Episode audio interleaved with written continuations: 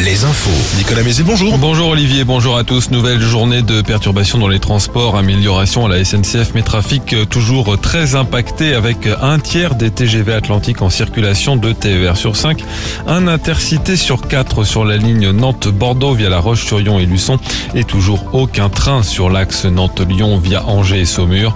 Dans les aéroports, l'aviation civile demande de nouveau l'annulation de 30% des vols aujourd'hui et demain à Nantes. Et puis c'est au tour des lycéens et des étudiants de se mobiliser aujourd'hui. Un rassemblement est organisé en fin d'après-midi devant la préfecture d'Angers. Des blocages de lycées et d'universités sont attendus également aujourd'hui.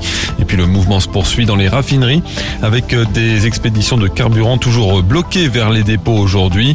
Conséquence, les automobilistes se ruent dans les stations par crainte d'une pénurie alors qu'il n'y a pour le moment aucun risque. Au niveau national, près de 6% des stations essence manquent d'au moins un carburant, un chiffre qui monte à 25% dans la Sarthe.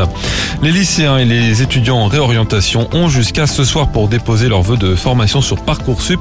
Ils auront ensuite jusqu'au 6 avril pour finaliser leur dossier. L'ancienne usine Michelin de La Roche-sur-Yon a trouvé une seconde vie. Selon Ouest France, le groupe Blondel, partenaire historique d'Airbus, s'y est installé depuis quelques semaines. L'entreprise y stocke des tronçons de l'A320, un avion de ligne utilisé pour les vols moyens courriers. Une quinzaine d'emplois ont ainsi été créés. Blondel souhaite également développer des activités dans l'automobile et le nautique en Vendée, créant de nouveaux emplois d'ici à 2025.